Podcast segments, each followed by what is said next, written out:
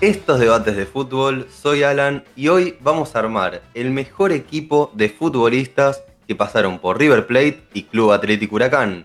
Para esta ocasión tenemos como invitados a dos eruditos del mundo del balón, dos personajes y amigos. Uno es hincha de River Plate y el otro fanático del globo.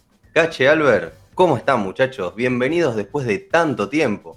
Sí, muy lindo estar acá de vuelta para grabar otro podcast. Muy lindo volver a estar acá. Qué placer verte otra vez.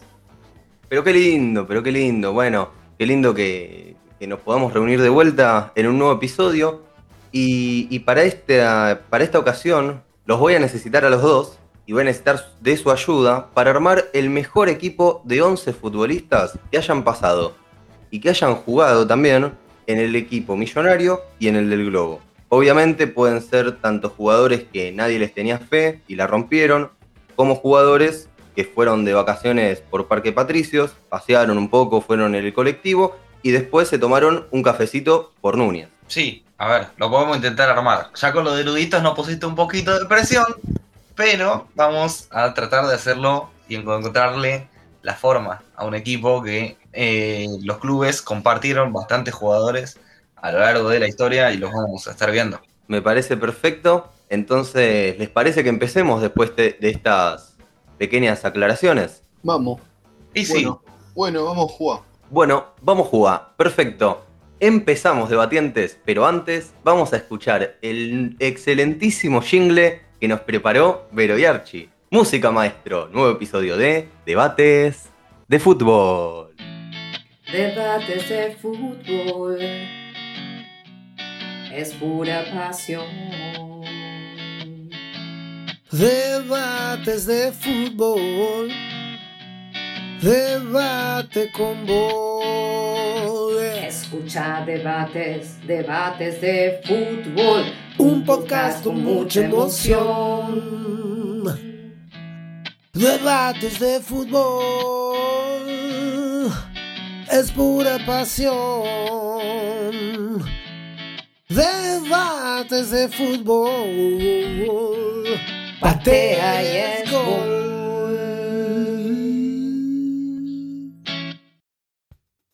El mejor 11 de futbolistas con paso en River y Huracán. ¿Qué formación vamos a utilizar? y a ver, el técnico a cargo del equipo, que sería Ángel Capa, que puso de este en este caso un 3-5-2, que es la formación que actualmente utiliza Marcelo Gallardo, el técnico actual de River Plate, para su equipo. Me gustó esa mezcla. Ahora en el final vamos a hablar de- del técnico que, que está a cargo de este equipo. Me gusta una 3-5-2 y empecemos con el arquero, ¿no? Bueno, el arquero que tuvo un gran paso en River, recordado por su penal atajado al señor Gigliotti, el señor Marcelo Barovero, que tuvo, capaz muchos no se acuerdan, pero de joven estuvo en el conjunto de Parque Patricios. Se rumoreaba que capaz este año volvía, pero bueno, terminó siendo todo humo. Sí, a ver, digamos que Barovero es muy recordado por su paso en River, aunque también para los que miran fútbol de hace varios años lo tenemos de, por su paso eh, por Vélez también, y antes en Atlético Rafaela, pero claramente su época más dorada y gloriosa fue eh, en River, en la institución de Núñez. Sí, sí. Además, bueno, a mí me gusta bastante Trapito Barovero. Debutó en Rafaela, como vos decías. Se fue a jugar a Huracán. Capaz no lo recordarán muchos. Pero mm, bueno, cumple la consigna, ¿no? Porque después estuvo en el ascenso, logró el ascenso con, con Rafaela. Jugó en Vélez, salió campeón. Terminó de consagrarse como un arquerazo en River, ganando Sudamericana, Libertadores en 2014-2015. Y, y bueno, ahora estuvo, por último, estuvo en México, estuvo en dos equipos de México, no le fue muy bien. Y ahora está actualmente en la segunda división española, en Burgos, un club español que no es del mejor nivel posible, pero para terminar su carrera yo creo que está bastante bien. En el Burgos, que, en las, que está en la segunda B de España, que es la tercera división allí en el país ibérico, comparte equipo con Leonardo Pisculici también, ex River. Uh, están oxidados. Sí, sí, fueron a hacer un poco de plata. Podríamos pasar ya a la siguiente posición. Sí, a ver, pasamos a hablar de la línea de tres del fondo, que en esa línea justo no había tantos jugadores y tanto material para hacer. Terminamos armando una línea de tres improvisada con Bastante. dos jugadores de la línea de tres que eh, originalmente son laterales. Bueno, arrancamos por el gran rústico, ganador de un premio Puskas al mejor gol en contra, el señor Carlos Arano, Un grande chiche. un grande chiche conocido por su rusticidad y recordado por su gran gol en contra, jugando para Huracán contra Crucero del Norte. Un Huracán Crucero del Norte que salió 3 a 3. Les recomiendo mucho el resumen y van a ver un gol en contra que si trataba de hacerlo a propósito no le salía. Sí, igualmente yo creo que por un lado en River no le fue muy bien, no tuvo minutos, pero aunque es rústico, yo creo que la gente de Huracán le tiene bastante aprecio, además de que tuvo más de 100 partidos en el Globo, que es un lindo número como para no llegar a ser capaz ídolo del club, pero yo creo que está cerca, por lo menos a nivel títulos, ¿no? Y ahora, bueno, actualmente es el técnico de la quinta división de Racing, un dato de color, pero que debe sumar experiencia para, para dirigir unos chicos que son futuros rústicos. Ojalá, ojalá nos puedan demostrar un tercio de la clase que tenía eh, Carlos Arano para pegar patadas. Un arte, simplemente. Ahora pasando al líbero de esta defensa de tres hombres, podemos afirmar que el jugador que tenemos en la defensa central es recordadísimo por su segundo nombre y más allá de por la, por la calidad de jugador que era eh, no sabemos cómo, cómo le dirán en el fútbol senior hoy día, pero es José Tiburcio Cerrizuela, jugador eh, que pasó tanto por River como Huracán hace ya varios años y que ha sabido disputar el Mundial del año 90. Exactamente, también tuvo paso por Independiente, como vos decías, estuvo en la selección. Y, y bueno, es un animal dentro de la cancha, era un animal adentro de la cancha, era el tiburón Cerrizuela, José Tiburón Cerrizuela. Al igual que, que Arano, yo creo que era un, un buen rústico, pero que también tenía muy buena salida de balón, como unas muy buenas patadas también tiraba. Podría haber cuando- para el Día del Animal, ¿no? Exactamente, estuvo convocado para el Día del Animal y ahora está convocado para este equipo de, de jugadores que pasaron en y en River. Así que cumple la consigna del episodio y lo agregamos a la lista. Y bueno, para finalizar con nuestra línea de test rústica, tenemos al gran Pepe San Román, un lateral muy rústico, no tanto como Chicharano, pero tiene su, su rusticidad, con un buen paso por Huracán, podría decir, no, no fue mala su estadía en el globo, pero bueno, mal recordado por los hinchas de River. No sé qué dirá mi, mi amigo Cache. No, yo, a ver, en definitiva es víctima de una situación eh, institucional, pero sí, sí, sí. Digamos que podríamos decir burro como él solo, pero es mentira porque está Chicharano en esta línea de tres eh, que, que elegimos para, este, para esta formación. Así que burro como los stoppers de este equipo, se podría, podría quedar la nueva frase. Y justo elegimos, eligieron tres centrales que, que son bastante rústicos, los tres se caracterizan por eso, pero mm, además yo creo que a, José San Román se le, le da una carga, como que el hincha siempre quiere buscar de quién es la culpa, y como tuvo la mala suerte, eh, buscaron quién tenía la culpa y dijeron, bueno, es él, o puede ser Carrizo porque se le escapa una pelota y pasan esas cosas. Supongo que lo, lo- lo están dejando en el equipo por gusto, pero no, no veo el gusto que, que- que están teniendo, como que no, no lo termino de entender. No había otro. Sí, ya sé, no había otro. Pero bueno, como no había otro, decidieron ponerlo, y está bien, lo van a ganar el PP, está todo perfecto, pero me parece muy curiosa la carrera. pero lo único que me llama la atención eh, del jugador es básicamente la carrera. Además de haber pasado por Núñez, Parque Patricios, estuvo en River y en Huracán, estuvo en Holanda, en el ADO Den Haag, incomprobable equipo que solo conozco el escudo, que tiene una gaviota. Y además, antes de pasar al Club Atlético Mitre, que es donde se encuentra actualmente, estuvo en el Nea Salemis de Chipre. ¿Qué jugador, por favor? ¿Le podemos dar un aplauso a Pepe San Román, por favor? Se lo podemos dar, se lo podemos dar.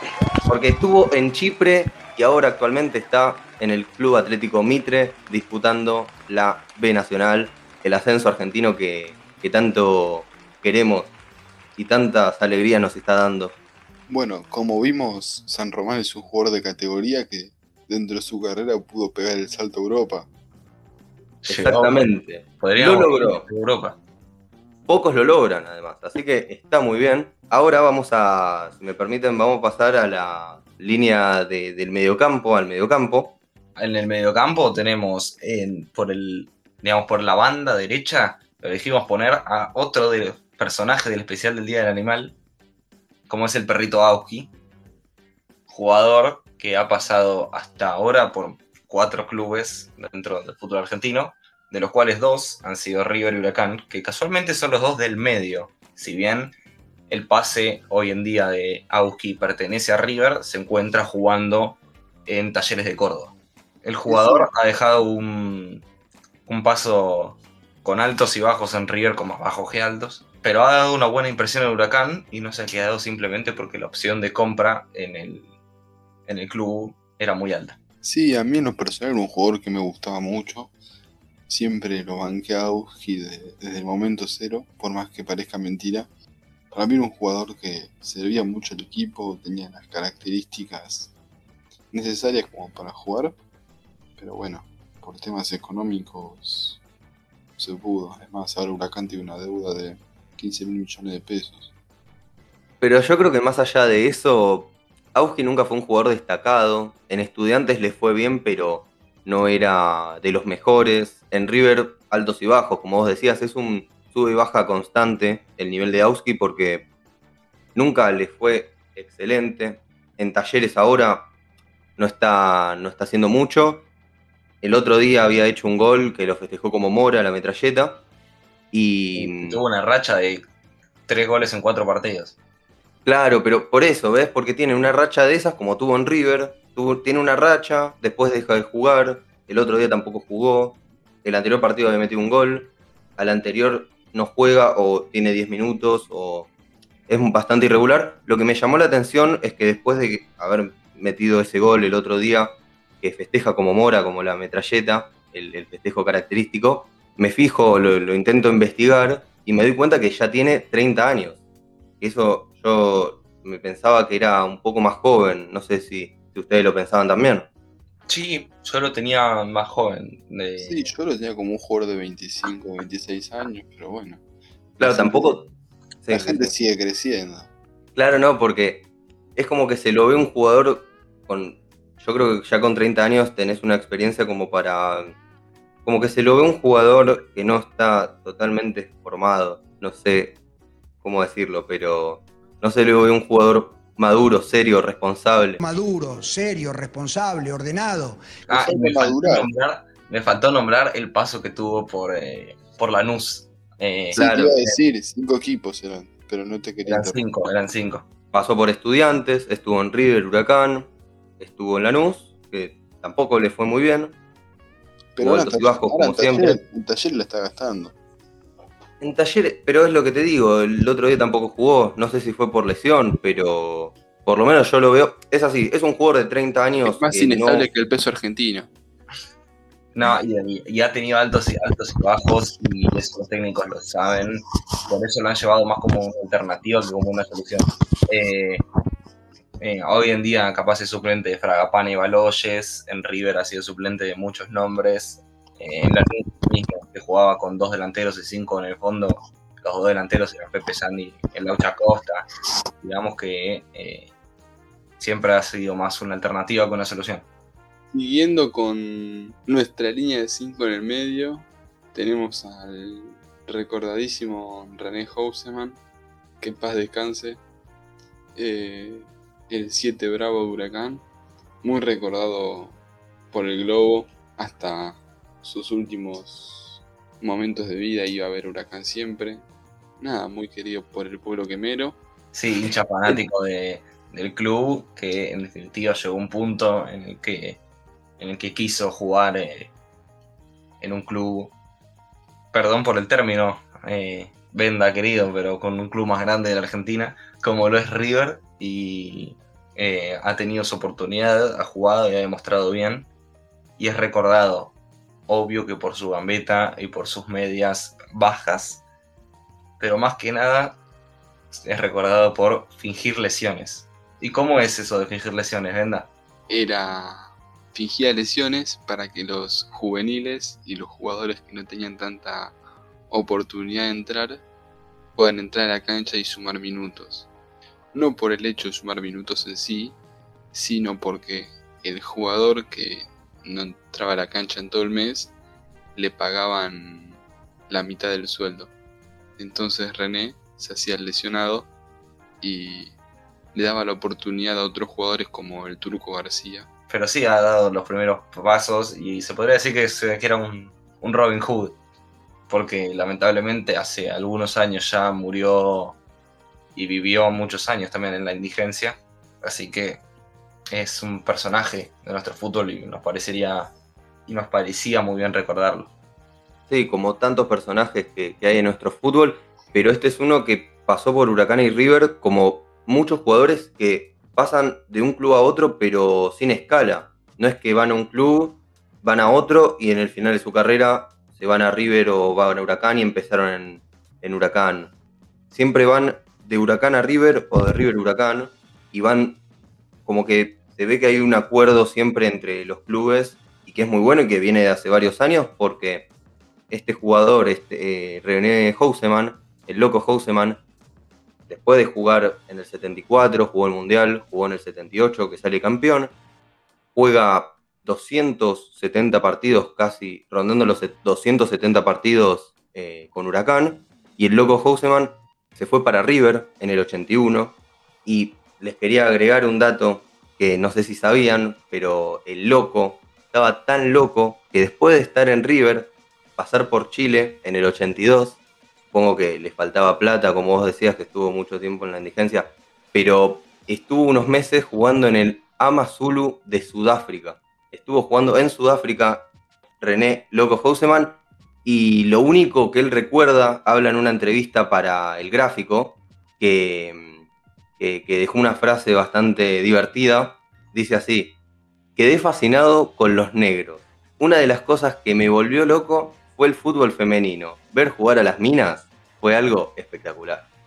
Bueno, sí, habla un poco de la personalidad de él y de que probablemente, eh, ¿cómo dijiste que era el nombre del club? Amazulu. Amazulu. Era, era el nombre del safari el que se fue de vacaciones, no puede ser. Sí, sí, simplemente no puede ser. Son las ligas así exóticas, interesantes, que, que van los jugadores a, a que les paguen un poco más el sueldo, como cuando los jugadores se van a China o se van a Japón o se van a ligas asiáticas y en este caso a una liga de África. mismos jugadores que nunca fueron jugadores, como habló Alan en, pod- en un- en un podcast anterior. Exactamente. El Kaiser, yo iba a hablar del Kaiser justo cuando decían que fingía lesiones. En este caso, el Kaiser fingía lesiones para que no lo vean jugar porque era malo. Houseman era un crack y jugó en la selección muchos años y él sí jugaba bien al fútbol, no como el Kaiser que pobrecito no quería ni tocar la pelota porque era malo y no le gustaba el fútbol. Para seguir con nuestra mitad de la cancha tenemos al pilar fundamental y al probablemente único que sepa lo que significa la palabra defender en toda la mitad de la cancha. Lo tenemos a el gran Lucho González, que tuvo eh, un paso muy exitoso por River y también por Huracán. Ha tenido muy buenas actuaciones, ha llegado a jugar grandes partidos a nivel de que, si bien ha sido suplente, ha obtenido eh, la Copa Libertadores del año 2015 con River y por eso ha dejado un- una, muy buen, una muy buena marca en, en los millonarios. Y yo creo que es importante además meterlo, además de que cumple a la perfección la regla de, de pasar de Huracán, él debuta en Huracán y después se va para River sin escala, como dije antes, igual que, que Houseman. Y además, bueno, en, este caso obviamente en Huracán no jugó mucho, no le dieron muchos minutos porque No, era un jugador tuvo, joven. tuvo su debut cuando Huracán ya estaba prácticamente descendido y fue parte del plantel que ascendió al año siguiente. Claro. Y lo que me llama la atención es nuevamente esto, que los acuerdos entre los dos clubes que se repiten mucho a través de los años. René Houseman en el 81, Lucho González en el 2003, 2004 y Auski hace poco cuando pasó en el 2015. Entonces es como que a través del tiempo estos dos clubes se van dando jugadores, van recibiendo y, y traspasando jugadores y cediendo también jugadores. Y, y bueno, debe haber una buena relación entre las dirigencias. Sí, también tengamos en cuenta que el, que el agujero que dejó Lucho González en, en Huracán sería llenado, si bien algunos años después, pero es muy poquito el tiempo que transcurre entre la salida de uno y la llegada de otro, de Javier Pastore, ídolo completo del Huracán. Te diría que el último ídolo así grande de Huracán que ha tenido en los últimos años. Sí, yo recuerdo era pequeñito, pero tenía un amor por Pastore. Incluso yo lo fui, lo fui a ver justo antes de esa final robada contra Bell. Fui a ver eh, a los Sí. entrenamientos, me saqué fotos junto al plantel y nada, tengo una foto con Pastore, la cual, nada, la tengo guardada como un recuerdo. Ojalá pueda volver. Para seguir con nuestra línea de 5, vamos a seguir con el gran Rolfi Montenegro, que bueno, tuvo su cierre en el Huracán, recordado por su paso en independiente y también recordado por haber recibido la mejor patada de la historia del fútbol argentino, la patada de Grupo Biesa. Yo creo que esa patada merecía pena de muerte, pero bueno, es fútbol, no se lo puede juzgar así. Pero no, ahora hablando en serio, tuvo un. Creo que tuvo tres etapas en, en el Globo. Tuvo un gran paso por Independiente, logrando el ascenso con, con el Rojo. Y bueno, ya de joven estuvo en River. Sí, allá por el año 2003, 2004 fue que recibió aquella patada que comparado, que me imagino que debe seguir entrenando esa patada con estos tres centrales que nombramos antes. Teníamos a Montenegro más adelante y me imagino que, que los centrales, si este equipo se pudiera llevar a cabo, estarían practicando con Montenegro como prueba. Ya no le va a doler. Y Montenegro saltando los defensores, al tiburón. Sí, sí, Al sí. Al Chiche Arano y a Pepe San Román. Pero sí, el Rolf igual es un crack, tiene que estar sí o sí acá en el equipo. Tenía buena pegada, tenía gambeta y hasta tenía un pase espectacular. Así que es una gran decisión que, que lo convoquen a este equipo. Sí, para confiamos en que podamos, en que podía tener una, una función más céntrica que el que está en este esquema por izquierda, que es el gran, y me pongo de pie, esperen un segundo que me pongo de pie, al gran Gonzalo Piti Martínez, que como dice la canción, el Piti Martínez, qué loco que está, es en definitiva eh, uno de los íconos de una de las eras más gloriosas de la historia de River.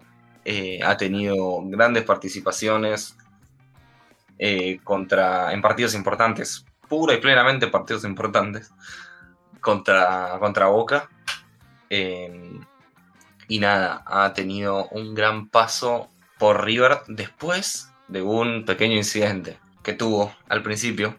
Eh, algo así como que su auto fue incendiado intencionalmente. El hombre fue a entrenar y volvió eh, a su auto y estaba completamente quemado e inusable. Eh, no sé, supongo que se habrá ido en Bondi. Ese fue el puntapié para que el Piti empiece a jugar bien. Sí, es El una de las grandes historias, te diría, del último tiempo del Sí. argentino. El Piti recordado por su paso a Huracán y por eh, ser parte del plantel que ascendió y obtuvo la Copa Argentina. Después, bueno, pobre perdió la Supercopa porque se fue a River. Pero bueno, no lo vamos a juzgar. Si se hubiera quedado en el globo hubiera salido campeón. Un jugador al cual quiero mucho. Tenía menos definición que Tele del año 2000, pero yo creo que fue clave para la obtención de la Copa Argentina y bueno, el ascenso que tanto sufrí y luego disfruté.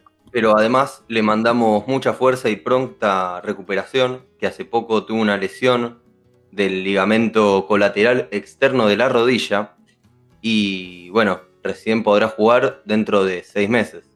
Así que le mandamos mucha fuerza. Antes hablábamos de jugadores que han de- optado por, por el dinero, y este es el caso de, de Gonzalo Martínez también, que tras su paso por River y de toda la gloria y de toda la, exi- la exigencia que tiene Gallardo y River a la hora de, del semana a semana y del partido a partido, ha optado por ir a dos ligas emergentes, como son la, la estadounidense y la Liga Árabe también. Está- jugó en el Atlanta United, donde ha salido campeón con el Tata Martino como técnico y ahora está de momento en el Al Nassr. Sí, ahora hace asados con su amigo Vanega, pero no la debe estar pasando mal. No, no, sí, un personaje del- de la hostia, Vanega también. Eh, debe ser un buen tipo.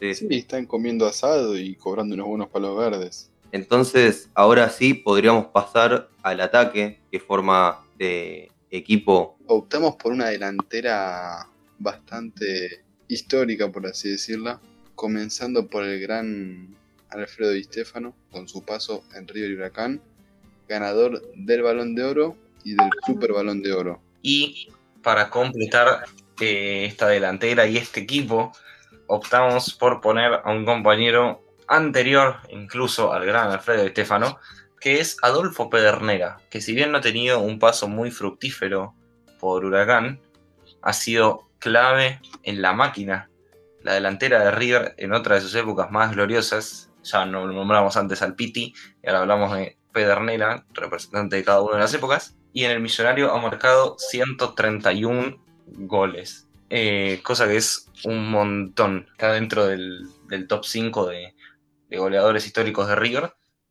Y, nada, nos pareció correcto incluirlo junto al único ganador en la historia del Super Balón de Oro, que se entregó una sola vez, hasta aquí por el mejor jugador en los pasados 30 años. Este premio se, se entregó alrededor del año 90. Y Di Stefano también podemos agregar que jugó para tres selecciones por sus pasos, en donde también ha sido muy importante en Argentina, donde fue su, su máximo es- es esplendor en Río, en Colombia y en el Real Madrid.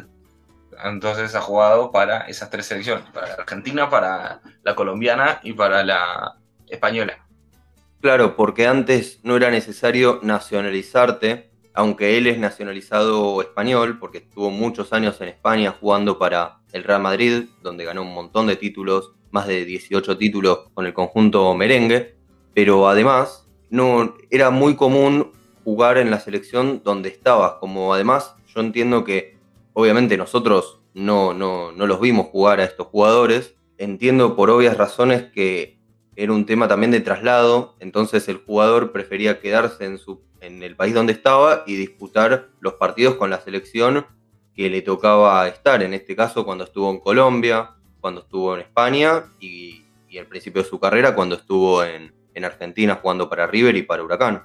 Y el fútbol tampoco era tan eh, negocio en esa época, ni existía la televisión, así que estos dos jugadores no, no se vieron tanto y, y se tienen estadísticas eh, acotadas y diferentes también, un poco en general, con las estadísticas de la época, que no, son, no suelen ser muy precisas, eh, sobre todo cuando, se, cuando son afuera del país.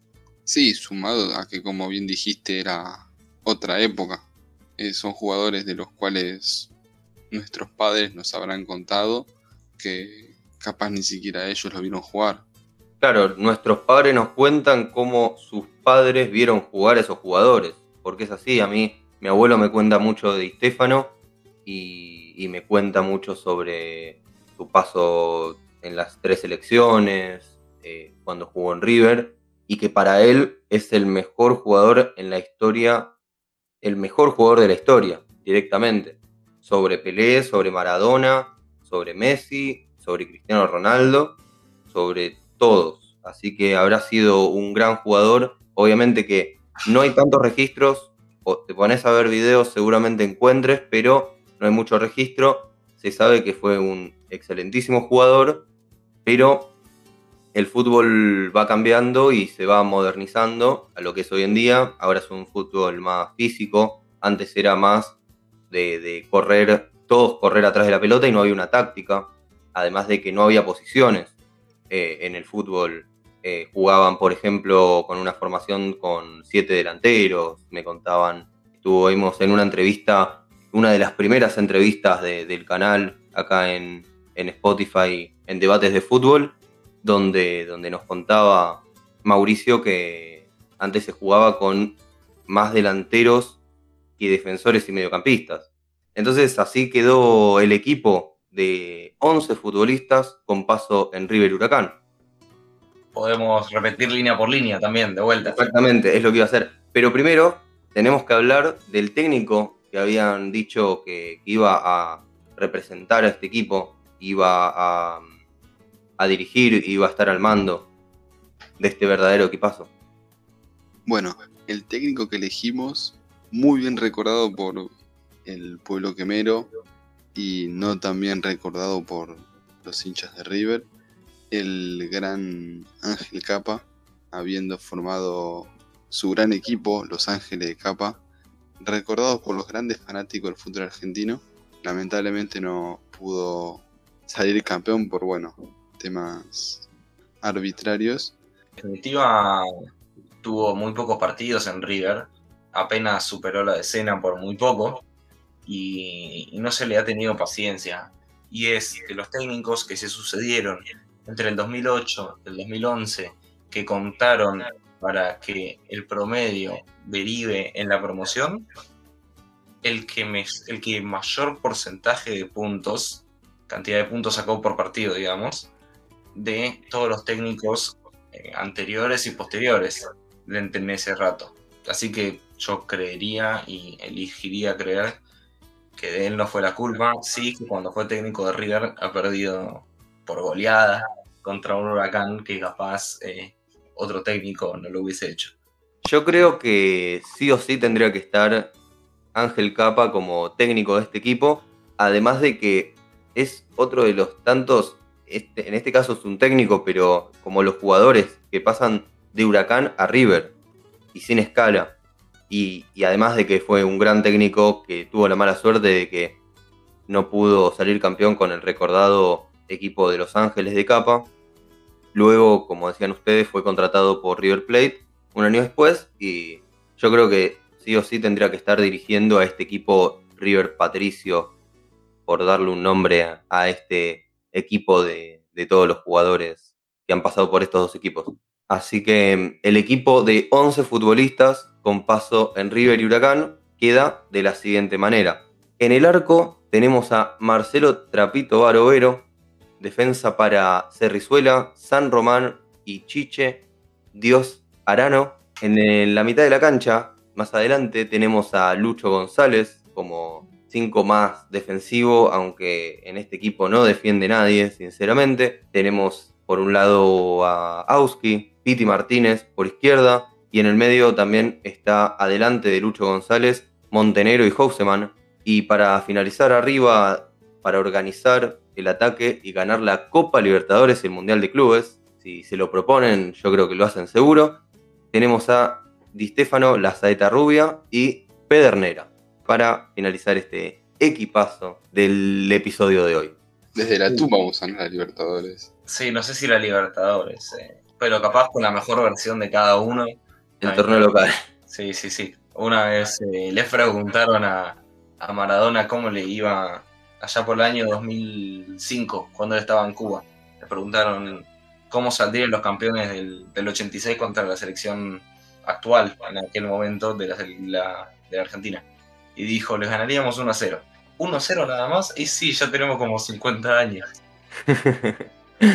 Ay, qué, qué genio que era Maradona, por favor. Genio, fue el Diego.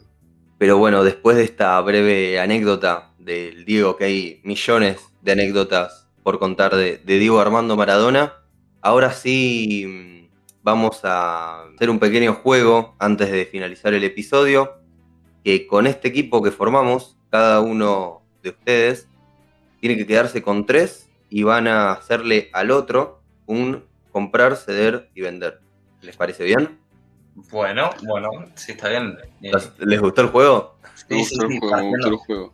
partiendo de las bases del podcast, de, de- de la página en realidad, originales. Claro. Cache, te la voy a hacer jodido, te voy a poner los tres burros. No, yo te voy a poner tres que le jueguen lindo. Bueno, arranco yo. Sí, Los tres jugadores que le voy a proponer a mi amigo Cache son Carlos Arano, Pepe San Román y el perrito Auski. yo sabía por dónde venía la mano. A ver, yo creo que, que sin duda lo vendería San Román. No aporta, aporta muy poco, te diría. Ni siquiera en el vestuario, como si lo hace Chicharano. Por lo que lo compraría. Así que a Chicharano lo compro. No lo ratifico como el lateral izquierdo titular, pero sí creo que puede aportar experiencia. Así como también se compran directores técnicos. Estuvimos viendo en los últimos días que puede suceder lo de Nilesman y que va a suceder muy probablemente eh, a final de temporada. Así que podría, podría ir desde ese lado y lo cedería, como está cedido en este momento, Carlos el perrito Auski. ¿Te satisface mi respuesta? Me parece bien, hubiera hecho lo mismo, te hace sincero. O capaz me hubiera quedado con Auski y hubiera seguido a Carlos Arano. Pero el problema te toca a vos. Pero No. esas son las decisiones que también, porque yo creo que va por un lado de que en Huracán a vos te gustaba Auski y en River Auski no les fue muy bien. Entonces esas son las decisiones. Y al mismo tiempo como Arano, yo creo que no le fue bien en ninguno de los dos equipos. En Huracán le fue un poco mejor, pero yo creo que esas son las decisiones que ustedes toman para, para decidir un poco, dependiendo el nivel del jugador en su momento, en cada equipo, y bueno, la actualidad de- del jugador. Bueno, eh, Arano, el último equipo donde jugó fue Barraca Central, así que no se puede comparar con Auski, pero queda ahí eh, la Sí. incógnita. Algo en lo que coincidimos todos es que a San Román lo vendemos.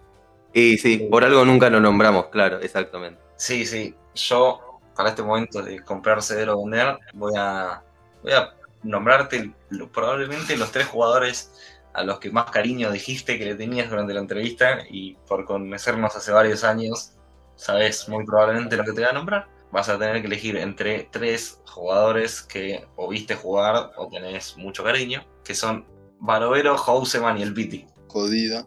Creo que a Barovero lo vendo porque, no sé, pero una intuición me dice que a Barovero lo venda. Como que te conviene quedarte con los jugadores que además tienen calidad, y el arquero podés poner a uno de la reserva y no pasa nada, me parece Sí, a mí. por eso. Aparte, si vamos a pensar en Huracán, tiene un gran juvenil que está en un buen momento. Y después, entre los otros dos, la verdad, me generaste muchísimas dudas. Pero creo que me quedaría con Houseman y lo cedo al Piti.